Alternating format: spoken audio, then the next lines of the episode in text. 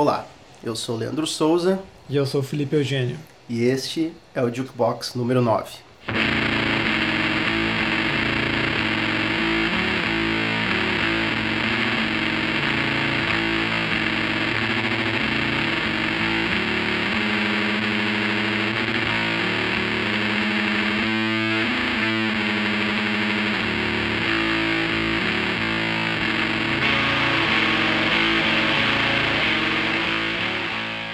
Pessoal, bem-vindos então ao Jukebox número 9. Dessa vez é uma edição, nós vamos fazer um pouco diferente, um tema bem bacana, mas um pouco diferente, né, Nip? E como a gente tem um tema diferente, a gente trouxe um convidado muito especial. É, pô, faça, faça as apresentações aí, Nip. Bom, ah, inclusive a gente já falou deste convidado em alguns outros podcasts. Aquele recadinho maroto. Aquele abraço. E hoje ele está aí presente. Nosso querido amigo Matias. Olá, ah, Também Pode. conhecido como Matias Leidemer. Leidemer, Leidemer, eu sempre... Leidemer. Leidemer? É, Ah, Pode ser, pode ser. faça aí sua própria apresentação. Ah, bom, ah, bom, me chamo Matias, eu já devo ser conhecido pelo menos uma menção ou duas aí nos podcasts. Abraço! é, um abraço, aquele abraço especial, carinhoso. Obviamente E- da máfia, né, do, do Vale dos Sinos também, bom citar. Né? É, isso. E, ah, bom, eu conheço o Lipe da escola, a gente estudou e juntos, não na mesma turma, mas na mesma escola, e a gente tem a nossa amizade desde então. E o Leandro eu conheço da Night. É, É, da- das- das, das, redes também, das redes. Unidos É. pela Mas é, música. mas é que exatamente pelo fato da gente se conhecer, sendo uma cidade pequena, todo mundo mais ou menos se conhece de, de algum jeito, né? Se não sabe exatamente quem é a pessoa, já viu, reconhece, já sabe o nome. É, exatamente, pequena, detalhes que não merecem ser mencionados também, mas enfim, né? Se Verdade. conhece de, alguma, de algumas maneiras aí. É. Bom, e o que a gente tem em comum, né? e o que a gente tem em comum é essa paixão pela música, né? E justamente é o, é o tema do nosso podcast de hoje, que é são as loucuras que a gente faz para ver bandas e conhecer artistas, né? Permite fazer um adendo? É lógico. É eu que sugeri esse tema, tá? Só para os Ah. ouvintes aí. Sim, para esse, né? Até dar um, dar um convite, né, pro pessoal sugerir. Fazer mas- aquele estímulo, né? A gente, todo final de podcast, né? Quem chega lá, a gente fala. Sugiram pautas. Aí tá aí um bom exemplo. Surgiram Realizando pautas o e sonho do podcast próprio. É, exatamente, não apenas sugerir uma pauta como veio participar, entendeu? É. É, assim, ó, sendo bem sincero, eu sugeri a pauta já pensando na minha participação. Ok, né? Eu acho que é apenas justo esse tipo de, de propósito, né? Mas é um tema bem legal, né? A, a parte do, do Matias, né, ser um conhecido nosso amigo e né, tá participando é um tema legal de discutir e porque a gente tem experiências a, a contar nesse sentido, né? Tipo, o Matias cometeu uma baita de uma loucura pra ver a banda que ele mais gosta. Eu, eu fiz algo do tipo, o Lipe também já viajou, já foi numas indiadas tremendas pra ver shows, então nosso amor por música faz às vezes a gente sair da, da zona de conforto, né, de uma forma bem radical, né? Eu Acho que muito por causa da, da nossa localização, né? Ah, onde a gente tá e o tipo de som que a gente gosta, às vezes é difícil por aqui. A gente, pra assistir, pra ver alguma coisa, tem que. Nos leva a cometer atrocidades. É, atrocidades no nosso bolso, principalmente. Principalmente. No físico também, mas essa eu vou deixar pra daqui a pouco.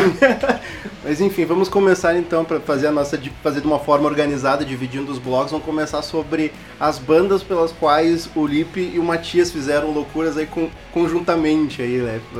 É, eu tô mais como espectador, eu não fiz tantas loucuras comparado com vocês. E nas duas, né? é, dá pra dizer assim, o Matias também esteve presente. É, na primeira, a gente vai lá pra 2012. Inclusive eu falei disso já em podcast anterior. Ah, que foi na segunda vinda do Mogwai pro Brasil. No finado Festival Sonar. Aí festival que tinha Bjork no, no line-up e acabou sendo cancelado. Tinha Flying Lotus e era uma programação bem artística. E o Mogwai destoando, mas um pouquinho também do, do público. Ah, e aquele momento era pouquíssima grana. E foi o momento que eu. Ah, foda-se. Sei lá quando a banda vem de novo. A banda continua sendo, já era muito tempo minha banda favorita. Eu simplesmente peguei duas guitarras que eu tinha em casa, vendi, mais um amplificador, vendi. Levantei toda essa grana e comprei passagem e o ingresso pro show. E vocês fizeram isso de galera, né? Assim, né? Foi, foi, foi tu, foi o Matias e foi mais, né? Foi o. O Rafa. O Rafa foi junto Isso. também, né? Alô, Rafa! Aquele abraço. Mas, mas enfim, o que, o que passa nessas horas, assim, né? É meio difícil a gente explicar o que, que faz a gente. ahn, É, o lance foi to- todo esse, né? Sei lá, a última vez, a primeira vez que a banda veio foi em 2001, né, Fazia um, 2002. fazia um bom tempo que eles não tinham Aí- vindo pro Brasil mais, né? É, Eles tinham recém lançado Hardcore Never Die, Hardcore, na verdade. baita disco, né? Pra... É, foi, foi o disco que me, que me conquistou, assim, do Mogwai. Que fez, não, se eles vão tocar músicas desse disco, eu preciso ir assistir. É, eu lembro de ter apresentado mais ou menos a banda pra vocês nessa época e, É. tipo, ouvindo o disco, tipo, sim, a gente tem que ver esse bagulho ao vivo. É, eu, eu me lembro quando eles vieram e eu realmente não sei dizer. Talvez Mogo é uma das bandas que eu, que eu gosto bastante, mas eu não sei por que, eu não fui naquela época. Tanta, mas se for pensar, tanta banda que a gente tem vontade realmente de ver, mas as, as que a gente realmente faz algo pra ir ver, né? Sim. Acabam não sendo tantas assim. É, esse lance geográfico, né, de morar aqui em região Porto Alegre. Cada vez que vem uma banda confirmada no Brasil, se tiver aqui pra, pra São Paulo, é foda. O- É. O, bolso não aguenta. Mas dessa vez ah, eu não me arrependo nem um pouco de ter feito tudo isso. E teve o, o plus a mais, né? Que é a historinha depois do show, né? Que vocês. Ah, na volta, foi justamente no dia do, do título do, do Manchester City. Eu lembro a gente assistindo o jogo no hotel. Primeiro tempo, o Zabaleta faz o gol. Acaba o primeiro tempo o City ganhando. A gente vai pra rua pra pegar o ônibus ou o táxi pra, pra, ir pra, pegar o aeroporto. A gente não tinha dinheiro. Sim, daí a gente começou a andar e parou no posto, daí o City tava perdendo. E ah, desmoronou assim, ah, que merda! É, Eu lembro de alguém com a cara bem emburrada, assim. E daí, sei lá, a gente, a gente acabou juntando dinheiro, pegou o táxi e a gente tava lá pelo aeroporto, dando um tempo, daqui a pouco eu olho e eu começo a tremer. eu vejo a galera do Mogwai, tipo, será que é eles? Eu vi o Stuart, vi o Barry e eu fiquei, eu sou mega envergonhado. Eu lembro, eu lembro que a gente tava, eu lembro bem disso, a gente tava sentado numa mesa, a gente tava comendo provavelmente um Beirute. Caríssimo de aeroporto, assim. É, né? É, é tem história com Beirute, mas enfim. E daí o Lipe me deu um cutucão assim, e falou, meu, olha lá, olha lá. Daí eu na época não, né, não sabia direito quem era quem ou o que. E daí eu vi que era o, O Dominic, o Dominic. ele tinha saído da mesa. É, ele tava, acho que na, na, na fila pro, pro caixa, alguma coisa assim, na área comum ali do aeroporto. E daí eu falei, bah, meu, vamos lá, vamos falar com ele, vamos lá, vamos lá. E eu como assim, não, não, não, vamos, morrendo de medo. né? E ele foi muito legal, ele foi uma pessoa muito receptiva. Eu lembro que ele perguntou da onde a gente tinha vindo e tal. a Nossa, gente... foi, ele foi muito massa. Nossa, ele foi muito gentil. Eu fiquei Foi muito impressionado, assim, ó, um doce de pessoa. É, mas, mas na, na- na real isso é algo, até daqui a pouco no último bloco a gente pode falar um pouco mais sobre isso.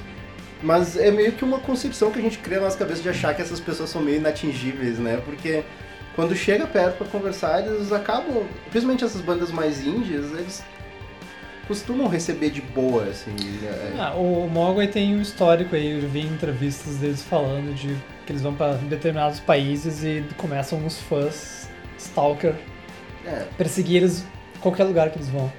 sim. Mas é que, acho que no Brasil acaba sendo positivo porque tem muita banda desse tipo que acha que não existem fãs deles no Brasil, sabe? Ah, existe, sim, existe. Não, tem gente que imagina que não, tem bandas que não acreditam. Ah, pode que tem o, o, o Dorian, o povo fala, os caras Sim. não sabiam que tinha gente que gostava deles no Brasil. É, e assim como o, o Dominic foi muito querido e receptivo com a gente, um, um doce de pessoa.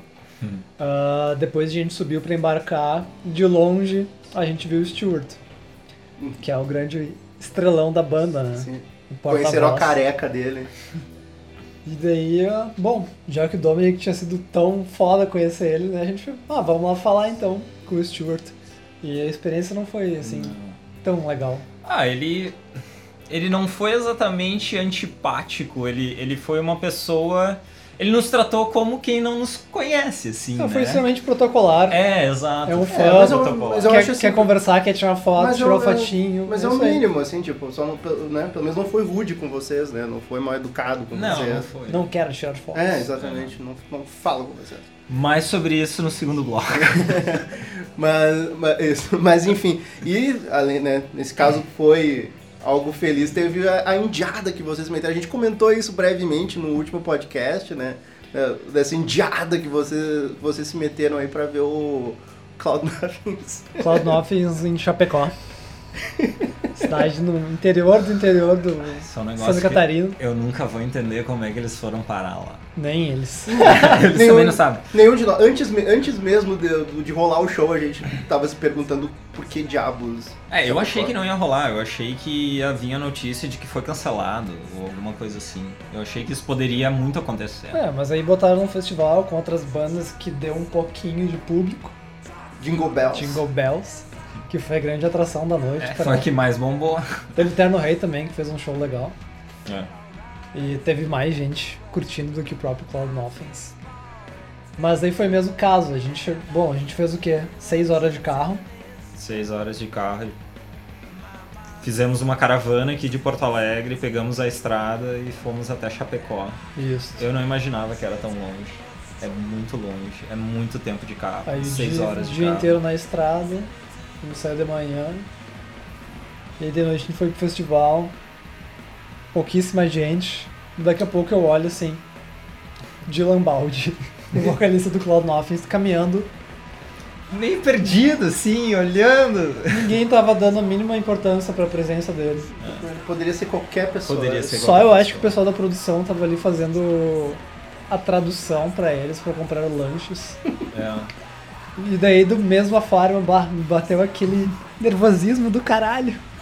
Ah, não vou falar com ele, não vou, não vou. E aí eu fui praticamente obrigado. O Matias fez a frente. É, eu cheguei ali, já puxei um papo com, com, com ele. A banda toda tava junto, na verdade, né? Sim, Acho que era a banda toda. sim, É. E eles foram muito simpáticos. extremamente. Extremamente simpáticos. E foi o primeiro momento que eu me senti confortável o suficiente para conversar com alguém e fazer perguntas sobre a banda. Né? Desenrolar um diálogo e fazer questionamentos. Daí eu falei pra ele que eu gosto muito do primeiro CD do Cloud Nothings. O Turn- acho que é Turning On, se eu não me lembro. É um, CD, é um CD bem antigo, é um CD Bem bem, dif- né? bem lo-fi, bem diferente. Lo-fi na essência, assim, porque ele falou que gravou no porão de casa Tudo sozinho. tudo sozinho. E daí ahn, a gente teve uma troca de ideia, assim, é, foi muito legal. ele, ele- pra- se ele tivesse que tocar as músicas do disco, ele teria Ele- que reaprender, porque não É, lembra. ele não, não saberia tocar. Sim. Mas, mas, é, mas é legal ver isso. Tipo, o- ele mesmo tava surpreso assim, de estar tocando no lugar E daí a daquele, gente né? perguntou, Ele tá alguém assim, te reconheceu dele? Não, ninguém. E daí ele só dizia que a cidade era muito estranha. É. E eles levaram ele num programa na Rádio Atlântida. Meu Deus Sim, do esse, céu. não, esse, esse momento tem, tem que falar que ele é muito importante. Que eles levaram ele, na- levaram eles pro, pro então pra essa, não sei se era Atlântida não. Atlântida. Enfim, e daí eles falaram da banda, que eles iam tocar no Sim. festival, e daí ele comentou que logo depois que a banda se, né, falou sobre eles, eles tocaram Green Day. ele falou exatamente isso, right after that they play Green Day. Eu, tipo, nem fazia a porra da divul- divulgação Sim, da banda, né? Uma frase muito marcante dele foi sobre Chapecó, que era This place is weird. Mas, mas realmente, isso resume muito como o pessoal tá cagando e andando, né? Pro. pro sei lá, qualquer tipo de divulgação. Tipo, se a banda não tá no mainstream, os caras estão cagando e andando. Ah, Ainda foi- mais em Chapecó, né? Foi muito jeito. maneiro, a gente falou tipo, que a gente tinha ido assistir Slowdive um tempo antes É. e ele disse que curtia, Que adorava Slowdive. que ele ouvia muito enquanto fumava maconha. ele falou isso, ah, fumava um monte de Mas- maconha e escutava CDs Mas enfim, é legal que foi a maneira dos caras se sentirem um pouco mais, vamos dizer, recebidos. Embora quando eles foram pra São Paulo o show foi muito É, melhor, sim. teve mais gente. É, e a gente fez nossa parte, né? Tava eu e o Matias, tem, tem registros disso, só a gente. Tem uma foto muito boa que eu vi de vocês, que é só vocês dois na frente do E a palco grade. e, e a grade, né? Bom, a gente cantou todo o show, a gente conhecia todas as músicas do, É. do set e foi muito foda. É, eu, pergun eu perguntei pra ele sobre o set, porque eu vi no Setlist FM o que, que eles tocaram antes. Daí eu perguntei, ah, qual vai ser o setlist? Vai ser o mesmo? Ele falou assim, vai ser exatamente o mesmo setlist. Eles tiveram um monte de problema, o show em Buenos Aires foi cancelado. É. Ah, foi um perrengue. Foi assim. muito massa que, por fim, eles tiveram um show muito foda em São Paulo. É, um grande pelo menos pra compensação dos caras. É. Ah, mas fica, fica aí a história que vocês Não tiveram é- praticamente um show particular do Foi Nuffins, exatamente né? isso, não é a grande ídolo, isso. mas pela loucuragem que a gente fez, valeu. É.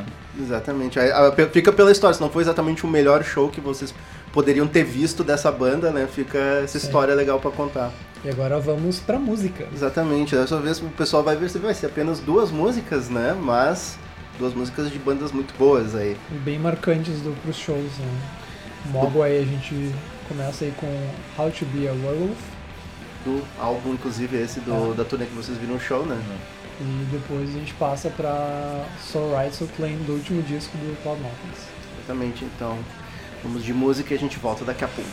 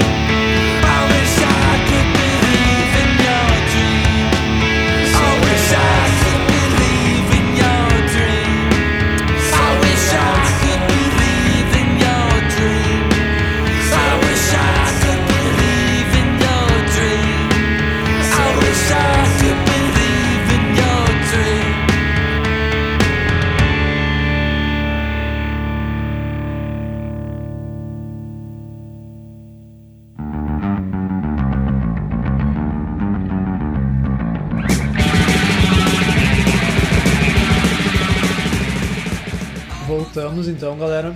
A gente ouviu aí músicas marcantes das loucuragens de shows. Foi o Mogwai com How to Be a Werewolf e o Cloud Nothings com So Right So Clean. Ok, então agora chegamos aí no nosso, no nosso segundo bloco, nós vamos falar das loucuragens do Matias, especificamente.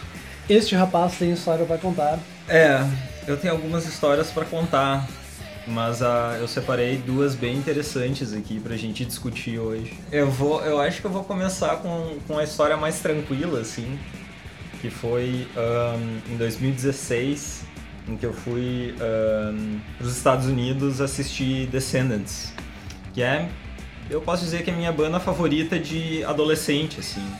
Hoje ainda tem um, um espaço no meu coração. Não, não sei se é a minha banda favorita do momento, mas ela é muito importante, assim, ela é muito especial na minha formação e uh, formação musical. Então, na época eu já estava trabalhando para uma empresa em Los Angeles, então tinha um pouco da facilidade que eu tinha um lugar onde ficar lá. Com Isso- que isso- trabalha. Isso ajuda muito. Eu sou programador de computador. Trabalha com TI. I will not fix your computer. Ah, Então se vocês tiverem algum problema aí no Windows, é, Já eu- deixa o contato. é. Helpdesk. Exato, manda um e-mail. E lá eu conheci ah, pessoas, né? Tinha um, um cara, o Nick, que eu acabei ficando bastante amigo dele. Ele é um cara que curte uns sons assim que nem nós, eu diria. Foi o único americano que eu conheci lá que curtia sons assim. O resto do pessoal não era muito, pelo menos em Los Angeles, Como onde eu seriam tava. sons assim? Cara, som in- indie rock. É, mas eu, eu, eu acho que na real essa é a realidade em qualquer lugar, se tu for pensar É, bem, né? Mas assim, isso me chocou um pouco porque eu tava esperando outra coisa, tipo Los Claro. Angeles. Todas as bandas que tu gosta de lá. É, exato, não todas, mas boa parte delas. Depende então... qual, qual o bairro que tu tava perguntando, qual o bairro que tu É, tava em eu tava, eu tava em Santa Mônica, que é uma região mais É playboy, elitizada. é playboy. É, playboyzada lá. Se fosse pra Vênice ali, ali já... É do ladinho, né? É. Ah, Venice foi onde surgiu o Suicidal, era bem barra pesada e hoje me parece bem turístico, né? É, não, é Não, bem não, turístico. turístico. Mas é um lugar massa de visitar, de caminhar e ver as- a galera ali na rua. Que, uma- é, que, é, que- é que um realmente ambiente é do lado, tipo, é 15 minutos tu tá É, em ladinho. assim. Bom, enfim, e ahn, eu voltei pra casa. Então, depois desses três meses, eu voltei, voltei para casa, pro Vale dos Sinos. E eu vi que Descendants ia tocar em Las Vegas no mês de junho, se eu não me engano, num festival chamado Punk Rock Bowling. E É um festival até tradicional de Las Vegas, eu né? acho que é. Ele rola já há algum tempo, assim, eu já ouvi Sim. falar de outras edições, né? É, eu inclusive consegui assistir Buzzcocks por tabela. Porque eles também tocaram nesse festival e foi provavelmente o show mais alto que eu já ouvi na minha vida. Foda. Foi algo impressionante. E, bom, conversei com meu amigo, o Nick, perguntei, cara, o que, que tu acha? Será que tu pilha de ir pra Las Vegas comigo, de a gente ir nesse festival e tal? Ele disse que sim, vamos, chega aí. Me organizei e fui, né? Tinha lugar onde ficar. Ah, e a gente foi pra Las Vegas, foi um outro, ah, outros dois amigos nossos foram, foram junto. E Mas festi- nesse, ca- nesse caso tu tirou grana do teu bolso, não era uma viagem pela empresa. É, não, nesse caso foi grana no meu bolso. Foi a passar tudo, hospedagem em Las Vegas, passagem de avião. Porque a, a, passa- a primeira passagem de avião pra eu ir pra lá foi a empresa que pagou. Sim. Não, é que talvez nesse caso fosse coincidir com alguma viagem pela empresa e tu Não, só fosse não, pra Las não foi, Vegas, não, assim. não, não Foi foi. loucura mesmo. É, foi loucura porque eu pensei, sabe, por que não? Sim. E daí lá eu lembro que era num, num, num lugar, assim, num parque bem grande, eu não lembro o nome do parque agora em Las Vegas, e tinha, tipo, muita gente. E daí uma coisa que eu nunca me esqueço, pra quem não. Uh, Descendants tem o logo do Milo, né? Que é aquele o bonequinho que tá quase todas as capas de CD do Descendants. Eu sempre me achava um super fã, né? Até o momento que eu fui nesse festival tinha um cara tatuado nas costas, as costas inteiras. Era tipo todo o, todas as, a costa inteira do cara tatuada com o rosto do lado. Eu pensei, ah, talvez eu não seja o maior fã de todos.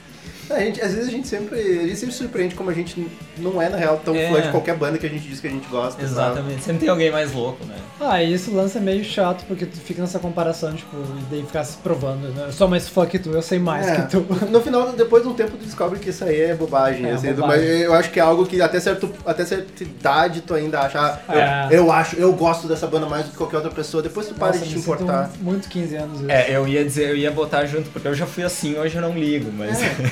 É. Ah, Mas no, no indie rock e underground acontece bastante. É, acontece bastante, né? Sim. Ahn, bom, mas assim, na verdade a grande loucura ahn, não foi exatamente ir ao show, né? Hoje, hoje existem recursos, hoje não é uma coisa extremamente difícil. Contanto que tu tenha dinheiro, não é uma coisa muito difícil. A grande questão desse show que eu queria conhecer a banda. Eu queria conhecer os caras da banda, né? Pelo menos algum deles. E eu tava no show, eu tava na grade, foi um show muito massa, assim, eles. ahn, tava tudo ótimo, o som tava muito bom. Sim. Então, ahn, enfim, o show foi muito massa e daí o show acabou, né? Era o último show da noite, o pessoal dispersou e tal. E eu pensei, ah, não sei como é que eu vou conseguir falar, como é que eu vou conseguir chegar lá e falar com a banda, né? Porra, eu vim até aqui. É, vim até aqui e daí a gente tava indo embora. E daí eu fui no banheiro e pensei, não, cara, não, não. Eu vim até aqui, eu vou pelo menos tentar.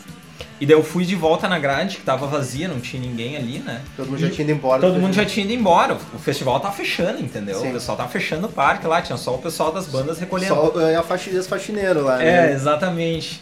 E daí eu tava na grade o Bill Stevenson, que é o baterista do Descendants, que Homem incrível que também tocou no Black Flag. é, exatamente, já tocou no Black Flag, então ele existe assim uma certa carga pra quem gosta desse tipo de som do que, que esse homem representa, né?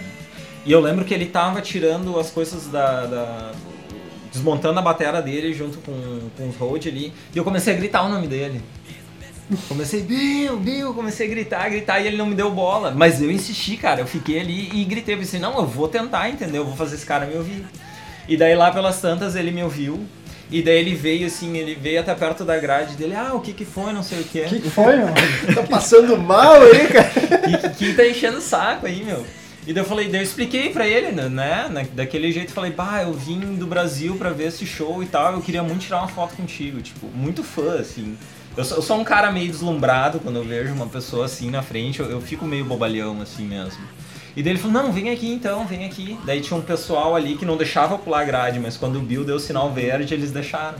Daí eu pulei a grade, daí eu subi no palco, falei com ele, apertei a mão dele falei, bah, cara, eu só sou muito teu fã, queria te agradecer por tudo que tu fez pela música, provavelmente coisas que ele já tá cansado de ouvir, Sim. mas eu queria falar com ele, né? E ele foi muito simpático, foi muito receptivo, tirei uma... Foi a minha sensação de falar com o Dominic também, tipo, dizer pra ele que a primeira vez que eu vi, sei lá, um acorde do baixo dele numa música do Pois Dominic é. tipo, mudou minha vida. E é uma coisa que pra eles talvez não, né, eles...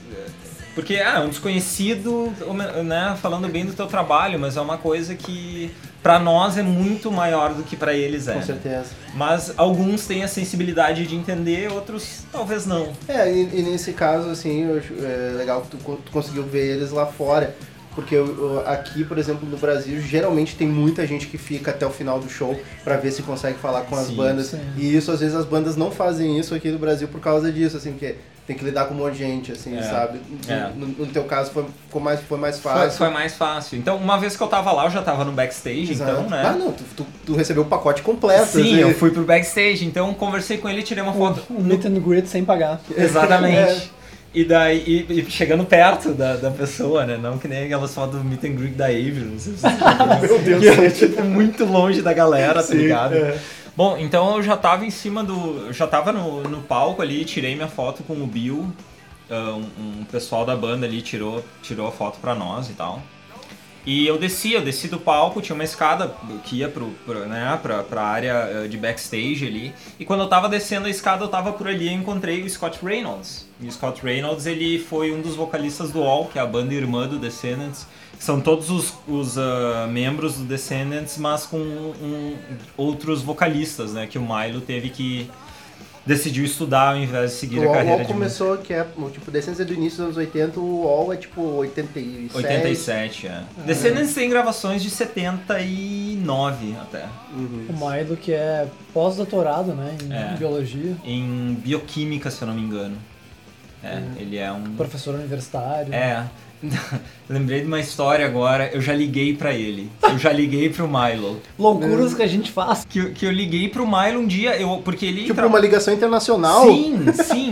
no meio do trabalho. Exato, ele trabalha na Dupont, que eu não sei se ele ainda trabalha lá, mas na época ele trabalhava. E ele é doctor, Empresa química, né, que foi É. comprado pela Dow.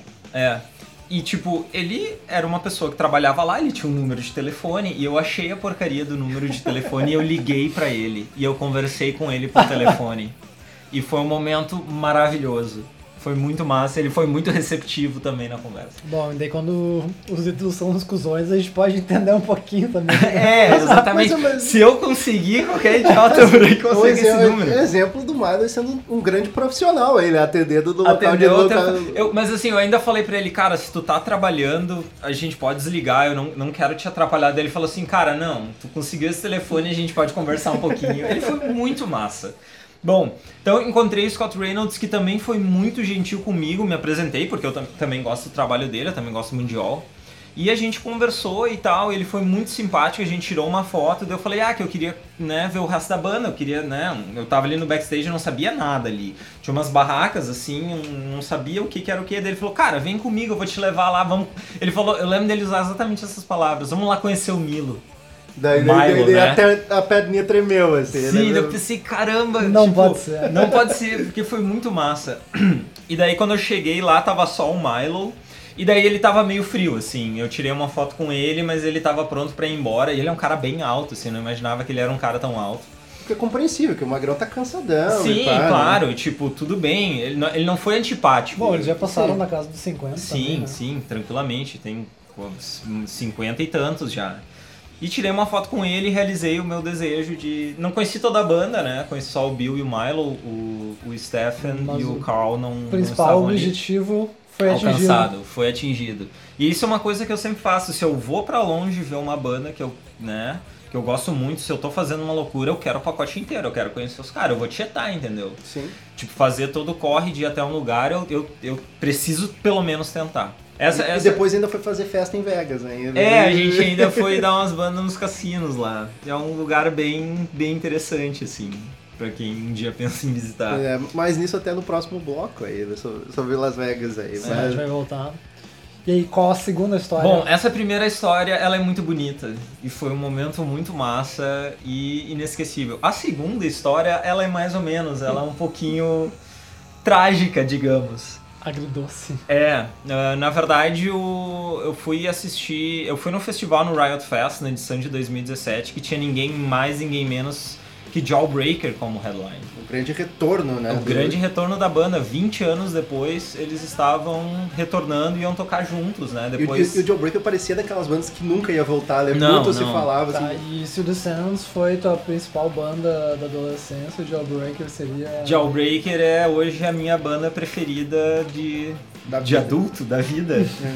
Porque, e na verdade é engraçado, porque foi uma banda que eu demorei pra gostar. Eles fazem um, um som, um punk que não é muito o tipo de punk rock que eu gosto, mas é um acquired taste, né? Uma coisa que tu vai aprendendo a gostar e hoje é minha banda Eu tenho essa favorita. mesma sensação quando eu ouço o Jawbreaker, porque não é uma coisa fácil de tu Não é gostar na primeira vida, né? E é É, engraçado. o, o Joe Breaker, pra mim, por mais que eu seja mais fã, por exemplo, de Husker Du, é uma banda que eu relaciono que tem aquelas letras um, parecem que mais adultas que o, que o, que o punk rock ou o, o hardcore tradicional, assim, Sim. sabe?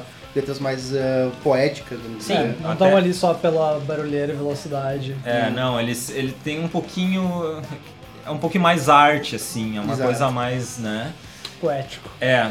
E bom, eu pensei que eu nunca ia ver Jawbreaker na minha vida, porque a banda terminou até o, o, o Blake, que é o vocalista, teve alguns projetos paralelos, mas nada tão interessante que nem Jawbreaker. E. E ele era muito vocal, ao ponto de dizer que não, não, não, não tem muita chance É, do Joe Breaker não tem voltar. muita chance, não, não tem, não tem, mas os boletos chegam pra todo mundo. né? Exatamente, é. Nunca diga nunca. Nunca diga nunca.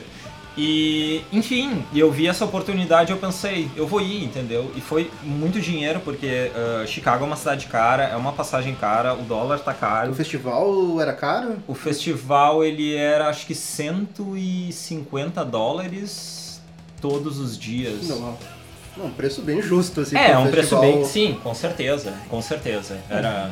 Pessoas que pagam 900 reais pra ingresso Mais, mais de mil Rock reais Rio pra ver, aqui. pra ver Lollapalooza. É, eu não quero cometer a gafe de estar dizendo o valor errado, mas assim, não era. Se tu pegasse o valor em dólar e, e pegar, né, sem a conversão, trazer o mesmo valor para real, era algo bem acessível. Exatamente. Bem é, acessível. tem- nesse caso teria que fazer um por um mesmo, assim, pra Sim. entender que um É. festival da Quando magnitude tu do paga e o que, que tu ganha, né? né? É, exatamente. Então, e decidi não vou ir, eu tô com a grana, azar, né? Eu fiquei, eu fiquei ponderando muito porque era muita grana e eu conversei com um amigo, ele me falou, cara, o que, que tu vai fazer com esse dinheiro ah, se tu não gastar indo no festival? O que, que tu vai fazer com esse dinheiro que vai te render alguma coisa, que vai te dar alguma coisa tão importante que nem tu ir lá? Eu fui. Um detalhe, eles iam tocar, iam passar um documentário, que o Jawbreaker tem um documentário, eles iam passar num cinema em, um, em Chicago. Ah, e como é que era o nome do, do documentário? O documentário se chama Don't Break Down, que inclusive é uma, é uma frase interessante que toca numa música que foi lançada só num, num disco ao vivo.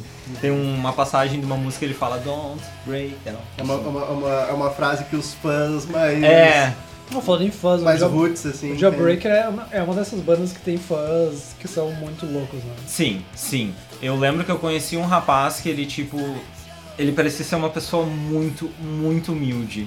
Ele, tipo, não tinha todos os dentes da boca, entendeu? E, ele- e eu lembro que a gente se conheceu no trem e ele falou assim pra mim, cara. Porque eu, eu tava com uma, com uma camisa do Jawbreaker e tal. Ele falou, cara, eu esperei 20 anos por esse momento. E eu lembro que eu encontrei ele no palco do- da banda. Tipo, a banda tocou, sei lá, 8 da noite, uma da tarde, ele Tava tava no palco esperando a banda. É um negócio assim, quem é fã, é aquela coisa que quem é fã é, é fã muito louco, assim.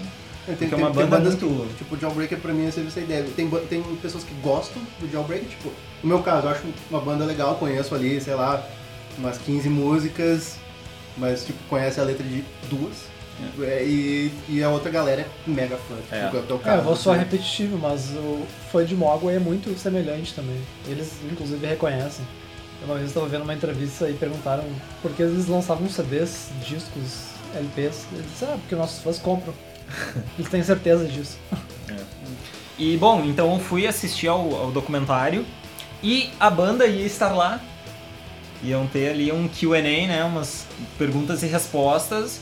E eu, eu, obviamente, eu queria fazer algum tipo de pergunta, eu queria interagir com eles. Então depois do documentário, que é bem interessante por sinal, é um documentário muito legal.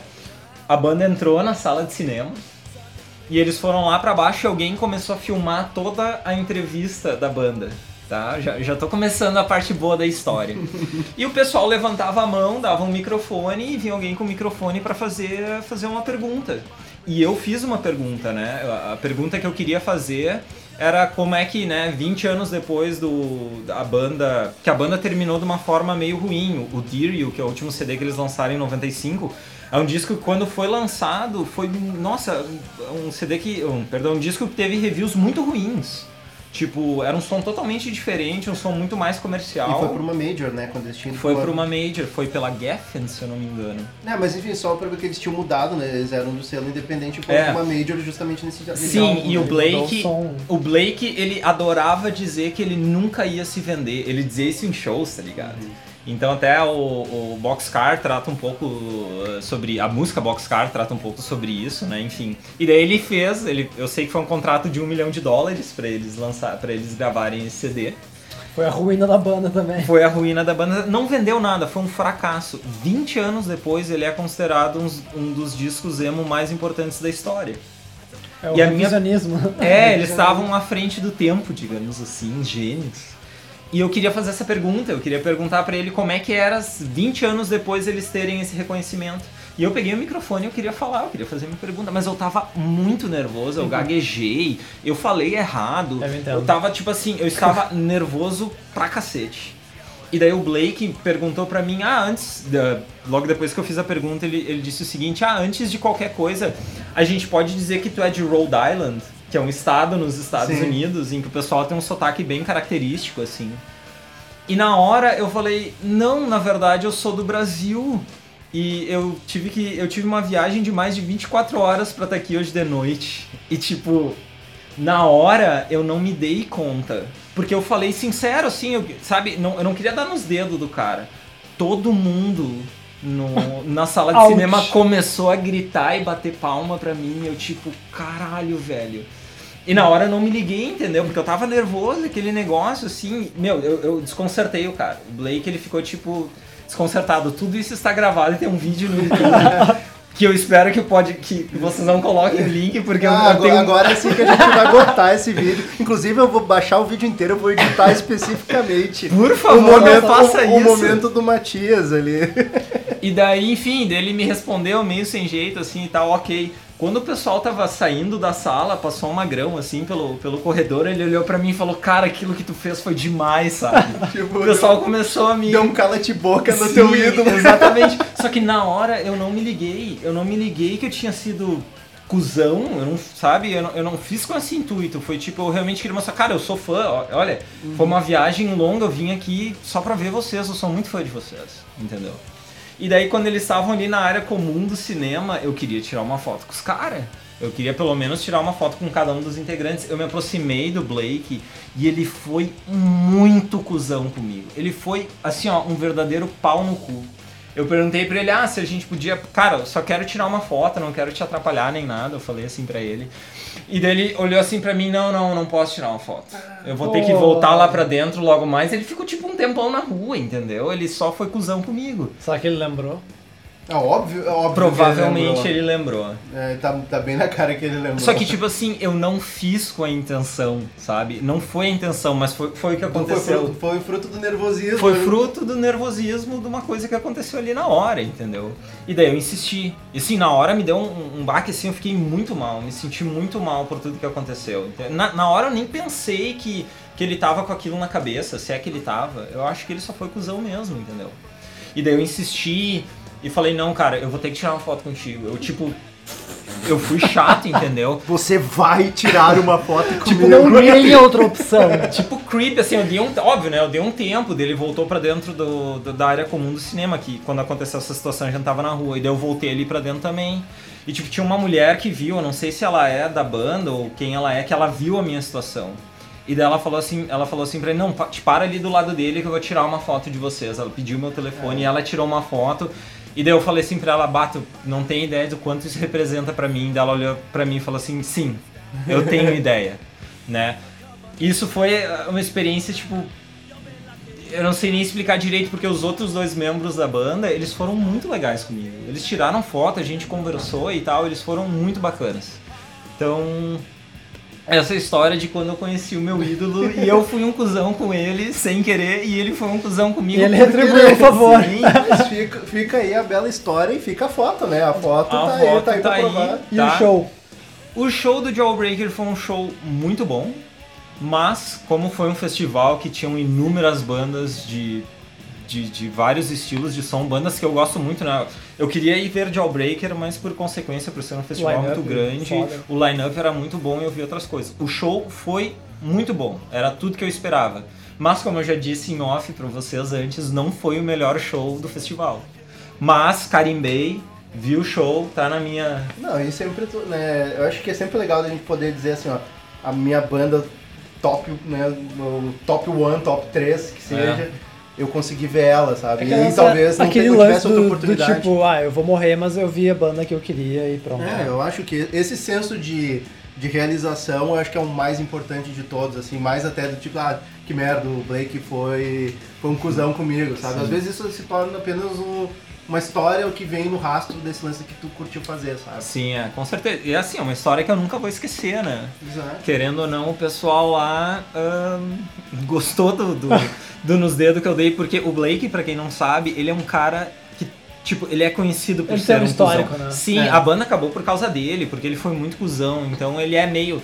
Ele me passa uma vibe, tipo, meio gênio intocável, entendeu? Ele me passa uma, uma vibe meio assim e... Então, então tu foi cuzão com cuzão, então aí... Tá tudo em certo, casa, Tá tá tudo tudo em casa. certo aí. É. Ladrão Então, Matias, ladrão. É. Quais foram as músicas que tu escolheu pra gente ouvir? Bom, então hoje ahn, eu trouxe uh, K-Mage do Descendants, do CD All de 87, que é um CD em que a banda começou a ter uma identidade bem própria, assim, é um CD, ahn, CD disco, em que as músicas são mais trabalhadas, são mais detalhadas, eles saíram tanto daquele punk rock mais cru e ali começou a ter um trabalho mais interessante, umas linhas de baixo mais complexas, mais de uma guitarra, então é um, um CD bem importante na minha opinião. Não sei se é meu uh, CD favorito, mas é um, um CD muito bom, importante pra banda.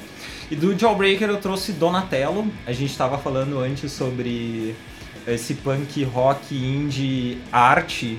Então Donatello fala de uma escultura que Donatello fez e é do segundo CD do, do Jawbreaker, o Bivouac, que é um CD que os reviews dele são maravilhosos se tu olhar na Pitchfork, ele é provavelmente o melhor CD do Jawbreaker, mas se tu parar pra ouvir ele, se for a tua primeira experiência com Jawbreaker, não vai rolar. Embora a faixa de abertura é uma das minhas músicas preferidas do Jawbreaker, é. né? Ela, ela... Your Eyes. É. Exatamente. Então é uma das minhas também. Mas eu trouxe Donatello porque eu acho que ele se encaixa bem aqui no, no, no contexto das coisas que a gente está conversando. E não é uma música tão difícil de, de, de escutar para conhecer. É. Então é isso aí. Isso aí, vamos de som.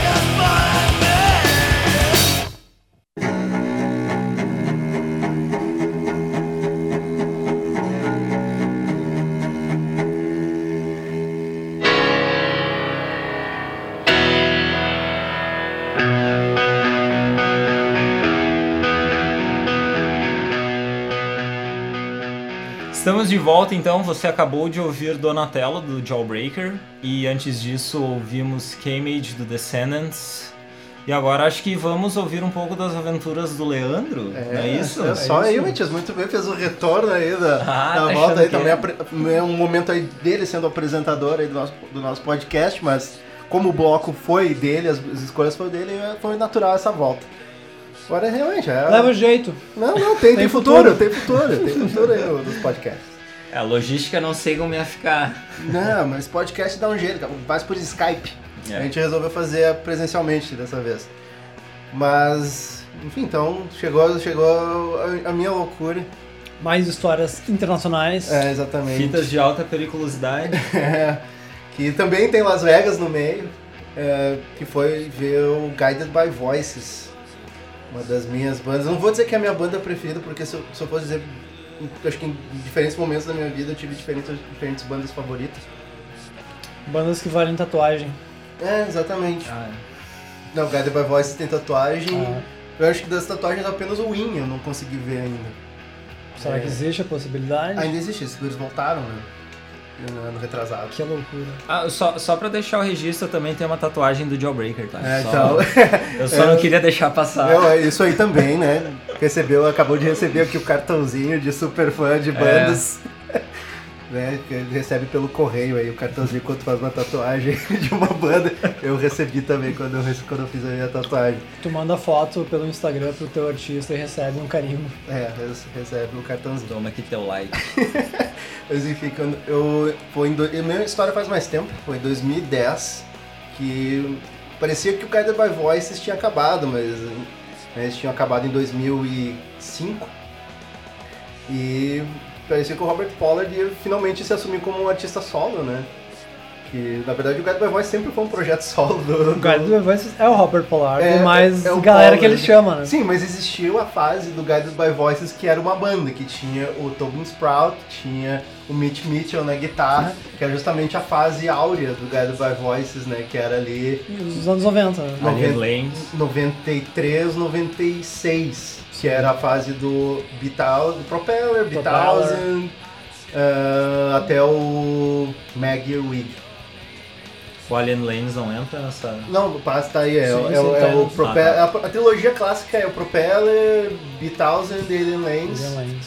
daí depois o Under the Bushes, Under, Under the Stars e depois o Maggie Wig, né, que é a fase áurea, considerado, mas embora o Guided by Voice tem várias fases boas, um monte de música, na verdade, né? Na verdade, tu achou que a banda acabou porque eles não lançaram nenhum disco em três meses, né? Então provavelmente É. eles deviam estar. É, mas enfim, já, já era. Eles tinham, acabado em 2000, acompanhar. eles tinham acabado em 2005 e já era 2010 e nada deles voltarem, né? É um bom tempo, né? É um pra- bom pra tempo. Pra eles é a eternidade. E não apenas eles voltaram em 2010, como voltaram com a formação clássica de 93.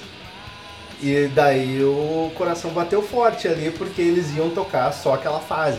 E além disso, o festival, quem é que tava... Não, não, não é, é isso, eu, eu- eu até esqueci desse detalhe importante. Era Faz fe- parte da narrativa. É, exatamente. Era um festival da Matador Records que ia acontecer em Las Vegas e ia ter todas as grandes bandas da Matador, né?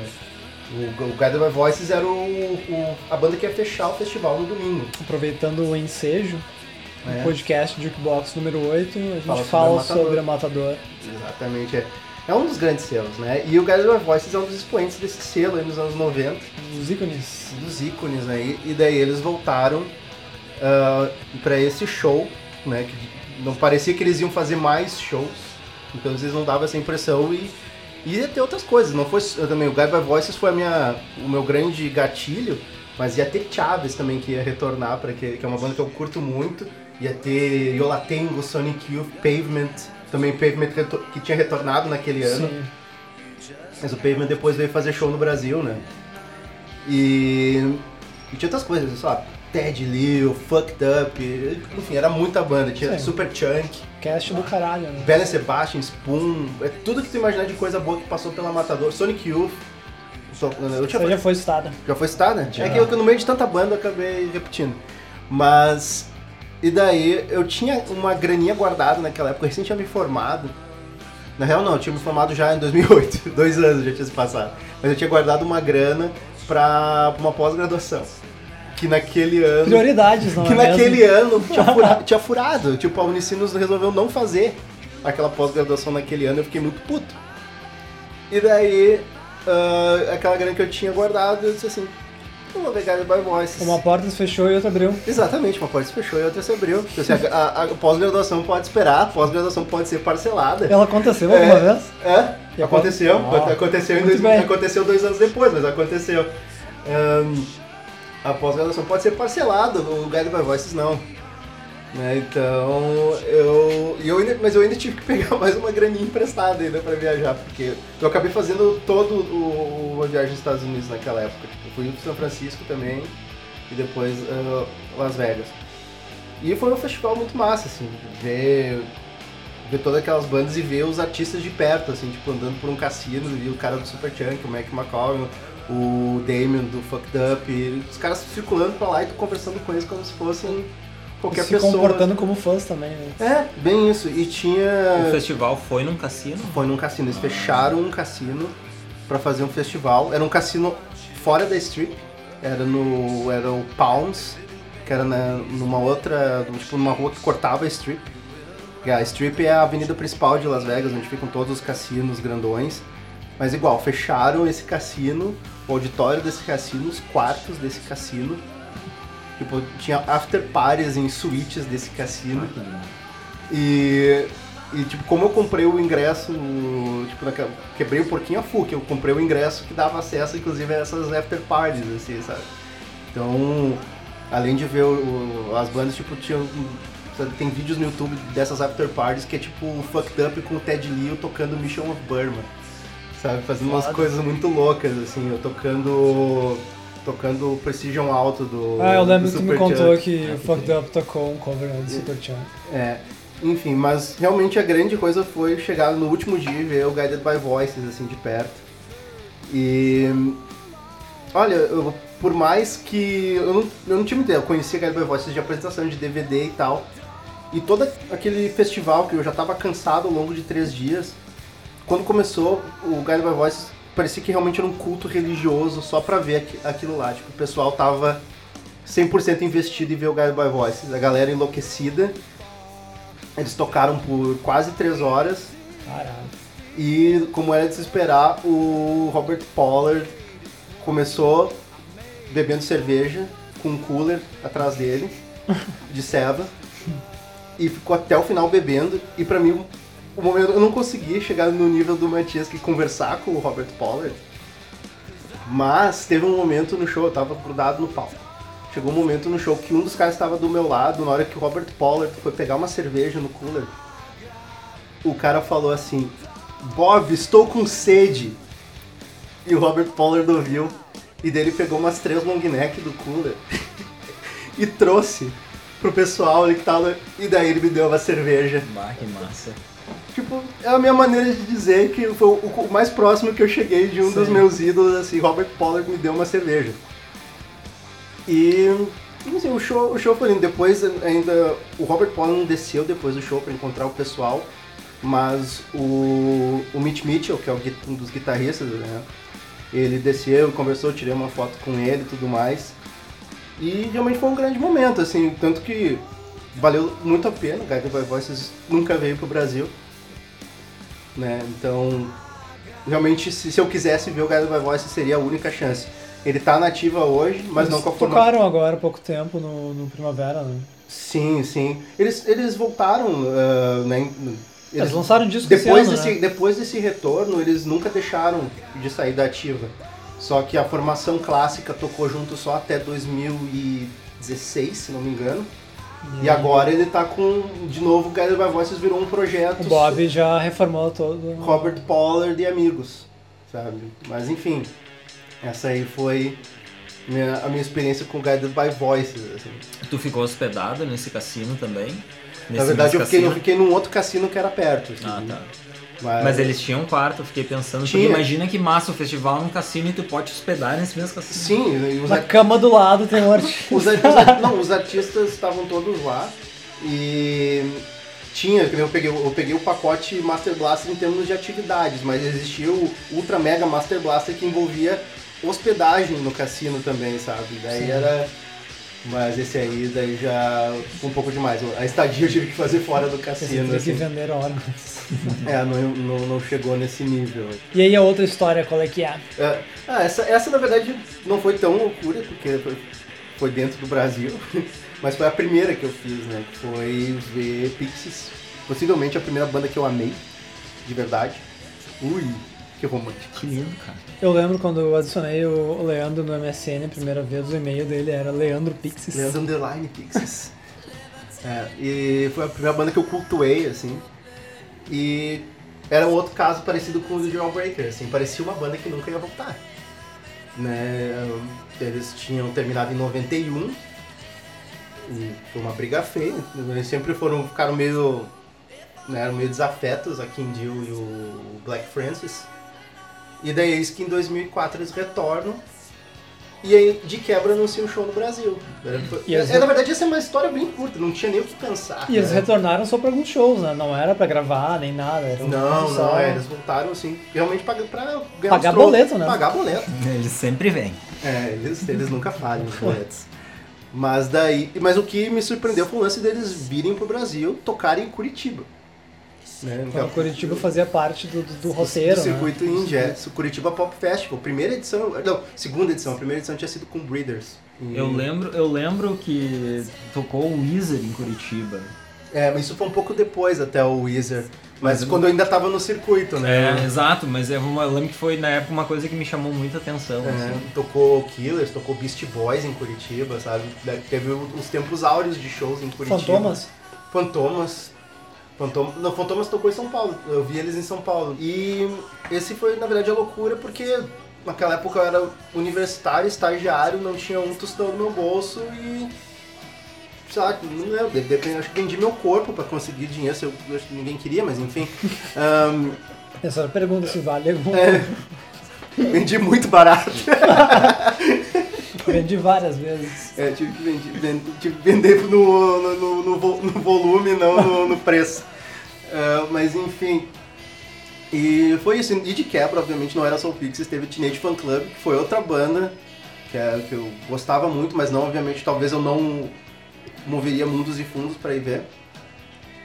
Mas na verdade, talvez o, o Pixies foi o que abriu as portas pra eu fazer isso, sabe, muitas outras vezes. Drogas mais pesadas. Exatamente, eu comecei a viajar por coisas até que talvez não valessem tanto a pena viajar.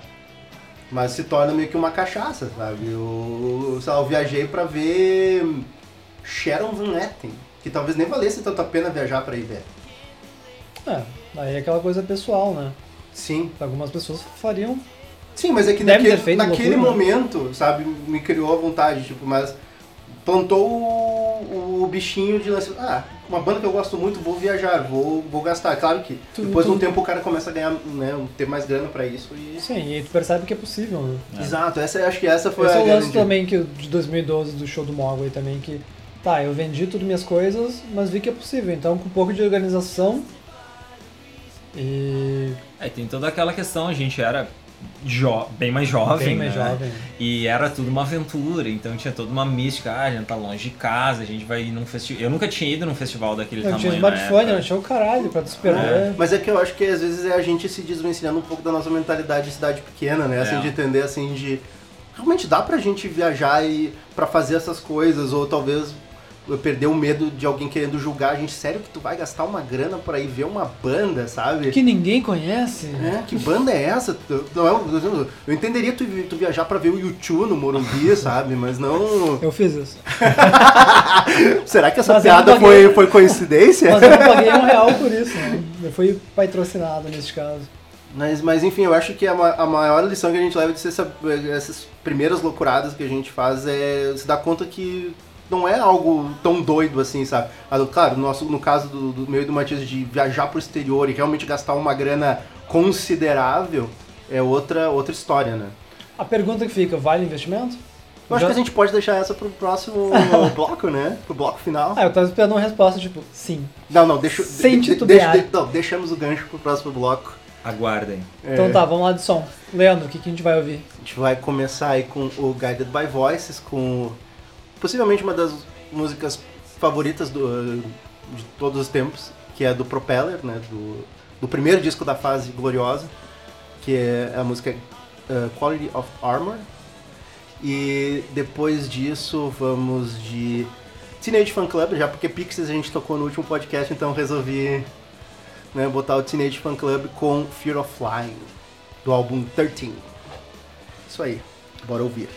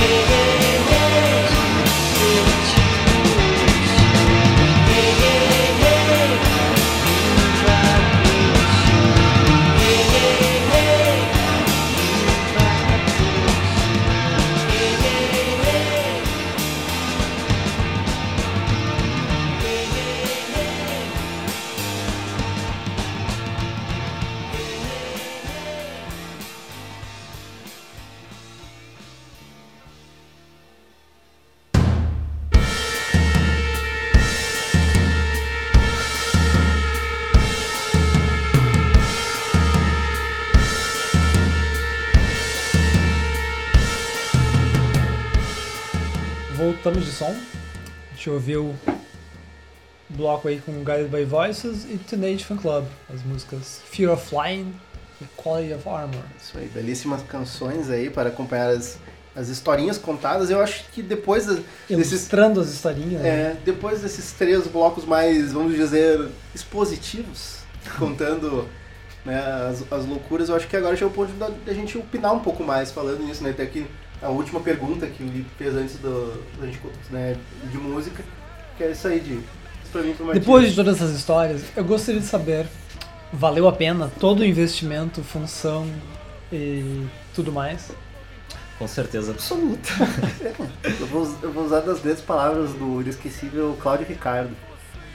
Né? Você lembra do Cláudio Ricardo? Hermes e Renato, apresentador. É, que dinheiro é papel. o que importa é a amizade.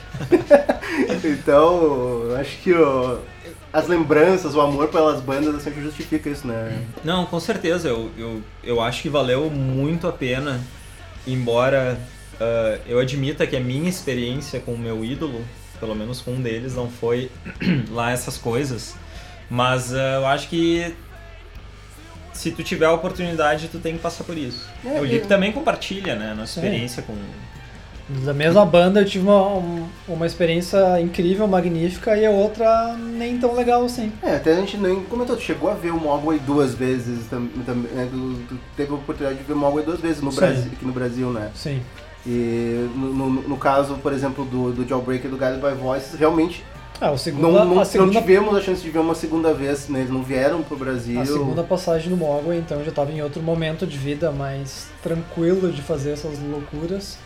E o meu contato, eu não tive, não vi eles, não falei com, mas eu acho que o mais próximo, assim como foi a, o Bob te oferecendo a cerveja, foi eu tweetando, marcando todo mundo da banda, pedindo, pelo amor de Satanás, que tocasse Encode, que é a minha música favorita. Ninguém me respondeu, Mas, mas Tocaram. durante o show eles começam a tocar e eu. Aquilo tipo, valeu por tudo, É, sabe? mas aí que tá, acho que a, rea- a realização, nesse, quando a gente faz esse tipo de coisa, pode vir de muitas coisas diferentes. Não precisa ser exatamente, ah, eu tirei uma foto com o meu ídolo. Um ou... aperto de mão, um abraço. É, eu acho que ca- cada, cada um sabe o, como, vamos dizer, dar valor pra isso, né? Sim, eu acho que todo mundo também já teve outras experiências de encontrar músico, ídolo, ou- É, eu- e, a- e as mais variáveis ah, reações, né? É, eu acho que o que, que eu levo, assim, isso foi um momento bem importante na minha vida. O que, que eu levo de ter conhecido, principalmente a minha experiência com o Blake, do, do Jawbreaker. Quando ele entrou e eu vi ele ali passando do meu lado, quando ele entrou na sala de cinema, eles foram lá pra frente pra, enfim, começar as perguntas e respostas. Ele era uma pessoa que tava caminhando ali do meu lado. é. Sabe? Como então, qualquer assim, outra, Como né? qualquer outra. Então acho que, pelo menos eu sou assim, tem muito do meu imaginário. Tem muito daquela coisa de Romantizada, botar. né? Romantizar, Sim. exatamente, é uma Porra, ótima. um monte de documentário, Sim, vídeo, tu vê filme, vídeo, tu vê vídeos foto, e tu vai atrás, e 4. descobre mil coisas, mas assim, na- no fim das contas ele é um ser humano que nem tu, entendeu? E, e a gente acaba, pelo menos eu acabo fazendo isso, mas eu não sei, é natural, é porque eu gosto muito, né, do- da banda, da, da- do que que, querendo ou não, eu, eu senti escutando a banda e Sim. existe toda uma carga emocional que acaba É, tem, criando Tem esses isso. dois né? lados, né? Porque como tu sabe que ele é humano, então tu, que ele é uma pessoa igual tu. Tem É. dias que tu tá bem, tem dias que tu tá mal. É. Mas ao mesmo tempo tu fica pensando, porra, a profissão dele é essa, sabe? Ele podia ser no mínimo simpático. É, ma- Mas, mas é que eu acho que esse tipo de choque, pra mim aconteceu muito quando eu fui no lance da Matadora, assim, porque antes, eh, todos os outros shows que eu fui antes, tipo, até viajei pra ver, eu fui ver o show, né, basicamente foi isso. Mas nesse da Matadora, é tipo, tu andar pelos corredores de um cassino e tu olhar assim, sei lá, tá o, o Mac do Super Chunk num- numa máquina de, caça, de caça-níqueis, assim. Tá ele sentado, assim, jogando e um louco conversando com ele. Ele devia estar jogando só de arreganho, assim, mas, mas foda-se, sabe? Ele tava lá, o, o, o vocalista do, do Fucked Up, o Damien, andando por ali com o filhinho dele, era um bebê, andando por, por dentro do cassino eh, durante o, o- o horário dos shows, assim, ou das outras atividades. Teve um karaokê que tava, sei lá, o Ted Leo cantando o karaokê com a galera e ele chama a galera pra cantar com ele. Ele foi cantar, acho que era ahn, Summer Baby do Pavement. E ele chamou a galera pra subir no palquinho com ele e dividir o microfone. E eu subi junto, assim, eu não cheguei a dividir o microfone com ele, mas eu tava do lado, assim, dançando e pá. É, o que vocês têm a favor é que vocês não são tão envergonhados quanto eu, né? Outra história é que eu, quando eu fiz um intercâmbio pra Dublin, e quando eu chego na cidade, no aeroporto, eu, eu tava dividindo o mesmo voo com o Thurston e com a, e com a King Gordon, do Sonic Youth. E tu ficou paralisado. Eu gelei, minha perna tremeu, eu fiquei olhando com uma cara de será que eu vou, será que eu vou? Uma cara de maluco. E dessa vez eu não tava lá. Não, e simplesmente... Infelizmente. Só ficou a história de que eu vi eles e fui embora. É, eu, Assim acho como. que, eu acho que nessas horas tu, tu tem que ser total YOLO, cara. É- Eu também acho. É, hoje eu entendo isso. Até teve outras vezes uma história ridícula que eu fiquei. Teve show do Misfits aqui em Porto Alegre. Eu fiquei esperando eles na chegada com o encarte. E o Jerry simplesmente me esnobou. Passou reto. Te fode. É, teve agora a minha experiência mais recente foi com, os Daughters, né? Que eles vieram tocar em São Paulo. E eu fiquei até o final do show, assim. É uma das bandas que eu mais tô curtindo no momento, assim. Nos últimos, últimos, no último ano, mais ou menos. Mas é possivelmente a banda que eu mais tô ouvindo. E eles vieram tocar em São Paulo, que foi um choque, mas foi muito legal. Acabei conseguindo, né, viajei. Mas eu, né, até não precisei pagar, pagar muito não- em São Paulo, o cara tem amigo, não precisa gastar com estadia, paga só a, via, a passagem. E os caras foram super legais, tipo, o show mais, um dos shows mais insanos que eu já vi na minha vida. Tipo, doente, um show doente. O cara se cuspindo no palco, beijando as pessoas, sabe, insanidade total. E daí, depois do show, os próprios caras da banda vão no palco desmontar as coisas dele e eles descem pra conversar com a galera que ficou esperando. Pessoas mais educadas que eu já vi na minha vida, assim, sabe, em termos de, de conversa De- com deixa o personagem e veste o, a Sim, do dia a dia. O, o vocalista, que é um completo psicopata no palco, é um cara tímido que conversa assim, sabe? Aquele sorriso meio envergonhado, mas conversa de boa. Presenteou uns outros fãs com um livro de poesias dele. O guitarrista, o cara mais incrível do mundo, assim, tipo, veio, abraçou todo mundo, perguntou, tipo, foi tirar uma foto com ele, um outro magrão. Tu não vai tirar uma foto comigo também, sabe? O, o- o louco, eles, assim, impressionados, eles não imaginavam que tinha tanta gente que gostava deles no Brasil. Eu acho que essa é uma da- das grandes percepções que algumas dessas bandas indies vêm pra cá, assim, principalmente na América do Sul. No- acho que no Brasil, no Brasil, Argentina, eles, eles realmente não têm ideia de que tem um O povo latino é louco. é, ou, ou que tem gente realmente, porque eles não. Eles, em muitos lugares dos Estados Unidos eles não têm esse tipo de recepção. É, às vezes eu tenho a impressão, assim, que. De novo, né? Eu tô falando de mim, assim, o que, que eu sinto é que. Pelo, fato dessas, dessas pessoas elas serem estrangeiras, eu acho que há uma certa magia a mais. Pelo menos pra mim. Eu não consigo me imaginar tietando um brasileiro da mesma forma que eu tava tietando, por exemplo, o Blake ou, ou alguém de, de outra banda. Eu acho que o fato, pelo menos não sei o que, que vocês é, É uma acham. questão de vivência pelas coisas que tu ouviu. Mas um pouco E alguém que... Um artista brasileiro é muito importante. E eu- mas, por exemplo, mas eu acho que o artista brasileiro tem um negócio que assim, o artista estrangeiro parece que ainda é algo muito mais inatingível. Sim, exatamente. Eu, eu escutei muito Raimundos na minha vida, mas eu não sei se, eu- se eu ia ter um treco se eu encontrasse o Rodolfo hoje na rua. Eu ia for na- apertar a mão dele e dizer, ah, aí, cara, beleza? Mas não ia ser aquele negócio, aí, ai meu aí, meu, Deus. rezando muito. Não ia ser aquele negócio assim, ai meu Deus, entendeu? Porque eu acho ele um cara muito foda. Então, não, sabe, não eu, não. eu não consigo me ver tremendo a perna porque eu vi um, um cara assim. Então, acho que tem um. Essa parada do inatingível, acho que é é interessante aqui, porque parece uma coisa muito distante. É, mas que nem tu falou da- Sendo do que, os, de... sendo que os caras pagam boleto da mesma forma que a Sim, gente. com Você falou de meter o iolo, né? Quando tu, tu mete essa também, esse, esse pensamento, né? De que tu não tem nada a perder, tu também abre a possibilidade de tu se frustrar muito, né? É, mas, Mas viver vem- é correr riscos, cara. É, exata- exatamente. Aí, Daí tu vai ficar o resto da tua vida com o IC na cabeça, sabe? Assim, tipo. É, né? Antes, história... antes, pelo menos tu foi lá, tu falou que o cara ele foi um cuzão contigo, tu foi pensar. Vai, como seria se eu tivesse falado com ele? É, eu falei sabe? isso porque eu lembro de uma frase do, do Peter Hook, que ele escreve na biografia do, do, do livro dele lá do Joy Division, onde certa noite ele encontra o George Best, o jogador do Manchester United, que era o, o ídolo dele. E ele vai falar com ele. Ele é um completo cuzão com ele. Então ele, ele fala algo do tipo, nunca conheça seus ídolos. Eu acho que o Peter Roger Porque é, é- tá- é um cara amargo ainda. né? Eu acho que. É, porque justamente aquela coisa de tu manter ele com aquela visão romântica de como tu imaginou e ele vai ficar sempre assim no teu imaginário, na tua memória. Tu nunca vai ter o contato com ele. No meu caso, foi a confirmação do que eu já esperava. Que ele é um cuzão que ele era um completo. cuzão Mas, completo. mas, mas é que daí é, é, tem. Eu acho que é interessante a gente fazer essa, essa separação do culto de personalidade e, e tu curtir a, a música. Tu te apaixonou pela música, tu te apaixonou pelos caras que fizeram a música. É, mas é muito difícil, né? Tu separar uma Eu coisa acho de difícil, cara. artista, pessoa, e cada vez isso fica Mas é, mais que, evidente. mas é o mesmo tipo de desilusão que pode rolar, por exemplo, sei lá, um artista tu descobrir que ele é um, sei lá, um misógino. Acontece o tempo um filho inteiro. da puta, né? Tu vai de- simplesmente deixar de gostar do que tu gosta. A gente quebra a cara muito Esse eu acho que isso é um né? assunto até inclusive pra outro podcast, mas é. Certas bandas aí que eu já não escuto mais por certas histórias, né? Exato. Acontece. Acontece. Enfim, mas eu acho que esse tipo de desgosto é inferior comparado com. Sim, claro. É, mas essa. Aqui a gente tá falando de atitudes, mas no caso de, do Dodder que tu falou, onde o artista no palco tem uma atitude e fora dele ele é completamente diferente, né? É. Ele é muito agressivo em cima do palco e depois ele é um amor.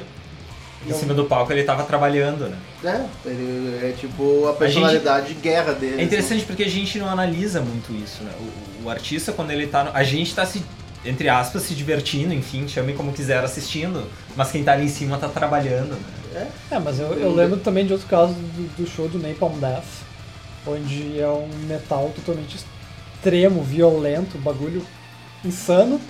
E aí quando acabava cada música, o Barney falava e ele falava sobre amor, sobre respeitar o próximo. Tipo, aquilo era muito um contraste absurdo, sabe? Acho que no, no show acaba sendo um contraste, se ele faz isso dentro do show, sabe? Agora fora eu acho Mas eu conseguia perceber que era ele mesmo, sabe? Não era um personagem. Se eu falasse fora do show, ia ser aquilo. É, uh, só um. Se bem que eu não ia entender muito bem o inglês. Uma história muito rápida também, quando o, o show do Death Heaven, que eu vi, o primeiro deles que eu vi no Chile. Eu- eu Inveja, inveja, cara. Se É. tem um show hoje O eu Leandro já pudesse. assistiu três vezes. Meu Deus do céu, É, eu, eu- escutei isso num podcast que tu eu- já viu não sei quantas Eu vi, vezes. eu, eu vi o Death Heaven três vezes em três países diferentes, Meu tipo Deus do na céu, Chile, cara. Brasil e Canadá. Ah, eles tocaram no Brasil? Tocaram em São Paulo em 2016. É, não tava pronto. Na turnê do New Bermuda. New Bermuda, é. E daí os caras, naquela época existia o Jukebox em formato blog e eu consegui uma credencial de imprensa pelo blog naquela época, quando eu escrevia, né? com- Sim, ele fez um vídeo que nunca foi publicado. É, era, era o vídeo. Mandando era, um abraço pro Jukebox. é, é, era, era o vocalista, assim, como é que é? ah, eu sou. Eu sou. é é? Eu esqueci o nome do Magrão, George Clark. E você, e você está assistindo Jukebox. ele falava isso pra câmera, eu tenho que resgatar esse vídeo. Nossa, por favor. É, E- mas ele falava do mesmo jeito que ele canta? Não, não, ele falava Então normal. tá. Mas enfim, o vocalista, Fica a sugestão pra uma próxima. todos da banda, menos o guitarrista nerdão, foram muito simpáticos comigo. O guitarrista nerdão nem quis falar comigo. Ah, é. É bom. Bom, é uma. é a prerrogativa dele. É uma constante, né? De toda banda sempre vai ter um integrante que vai ser acusado. Tipo, os caras estavam no Chile, entendeu? Tipo, um cara só de imprensa que era eu. E assim, enfim, né? Os caras fazem o que eles querem fazer. Mas eu acho que esse bloco, né, a conversa tá boa, mas a gente tem que encerrar esse podcast. A gente chega a uma conclusão. A conclusão é YOLO. Exato. Mas, mas enfim. E essa fica a dica aí pra quem tá nesse dilema e quem um dia enfrentar esse dilema é foda-se. É, eu acho que sempre vale a pena. Eu Mete acho que a o louco. Experiência. é, a É. experiência eu acho que é sempre válida. É, Pelo menos vale- é o que eu carrego. Depois, Vale aquela depois- curadoria de bandas que valem investimento, É. né? Não. Faz a loucura e tenta conhecer. Sim, mas é, é- é isso daí, assim, eu acho que. é- Isso se justifica muito pelo fato de a gente ser fanático por música, ser É. completamente apaixonado por música. Tem gente que nunca vai entender isso, mas. Mas enfim, eu acho que são sempre histórias que a gente guarda e pra quem. Para quem gosta de música da mesma forma é sempre legal de compartilhar e. é, Certamente se identifica e tem histórias. A gente abre aí então um espaço, É, né? exatamente, até pra encerrar então. são comentários aí com outras histórias. loucuras que você fez por uma banda. Pode falar, se for Backstreet Boys, não tem problema também. A gente sabe que muitas, muitas pessoas fizeram loucuras nessa época aí. Mas, né, é válido. Bom, a gente deixa aí novamente o espaço aberto para sugerir pautas, assim como hoje foi o Matias, o próximo pode ser você. É bem fácil, viu, o pessoal que tá ouvindo, é só falar com o Lipe ou com o Leandro e sugerir, é barbada. É, e, Pode deixar nos comentários aí também. é, não precisa nem estar em Porto Alegre ou perto de Porto Alegre. A gente encontra maneiras aí. Até dá pra fazer por Skype e tal. Mas, Exato. mas, enfim, falamos bastante. Vamos agradecer a presença ilustre do Matias aí, que se deslocou, né, É, muito- geograficamente. É, muito obrigado pelo convite aí. Foi bem bacana a experiência mesmo, legal compartilhar um pouco as minhas histórias com vocês. Eu sou ouvinte do, do podcast, então. Olha não aí. sei, não sei. Não Imagina sei. se não fosse.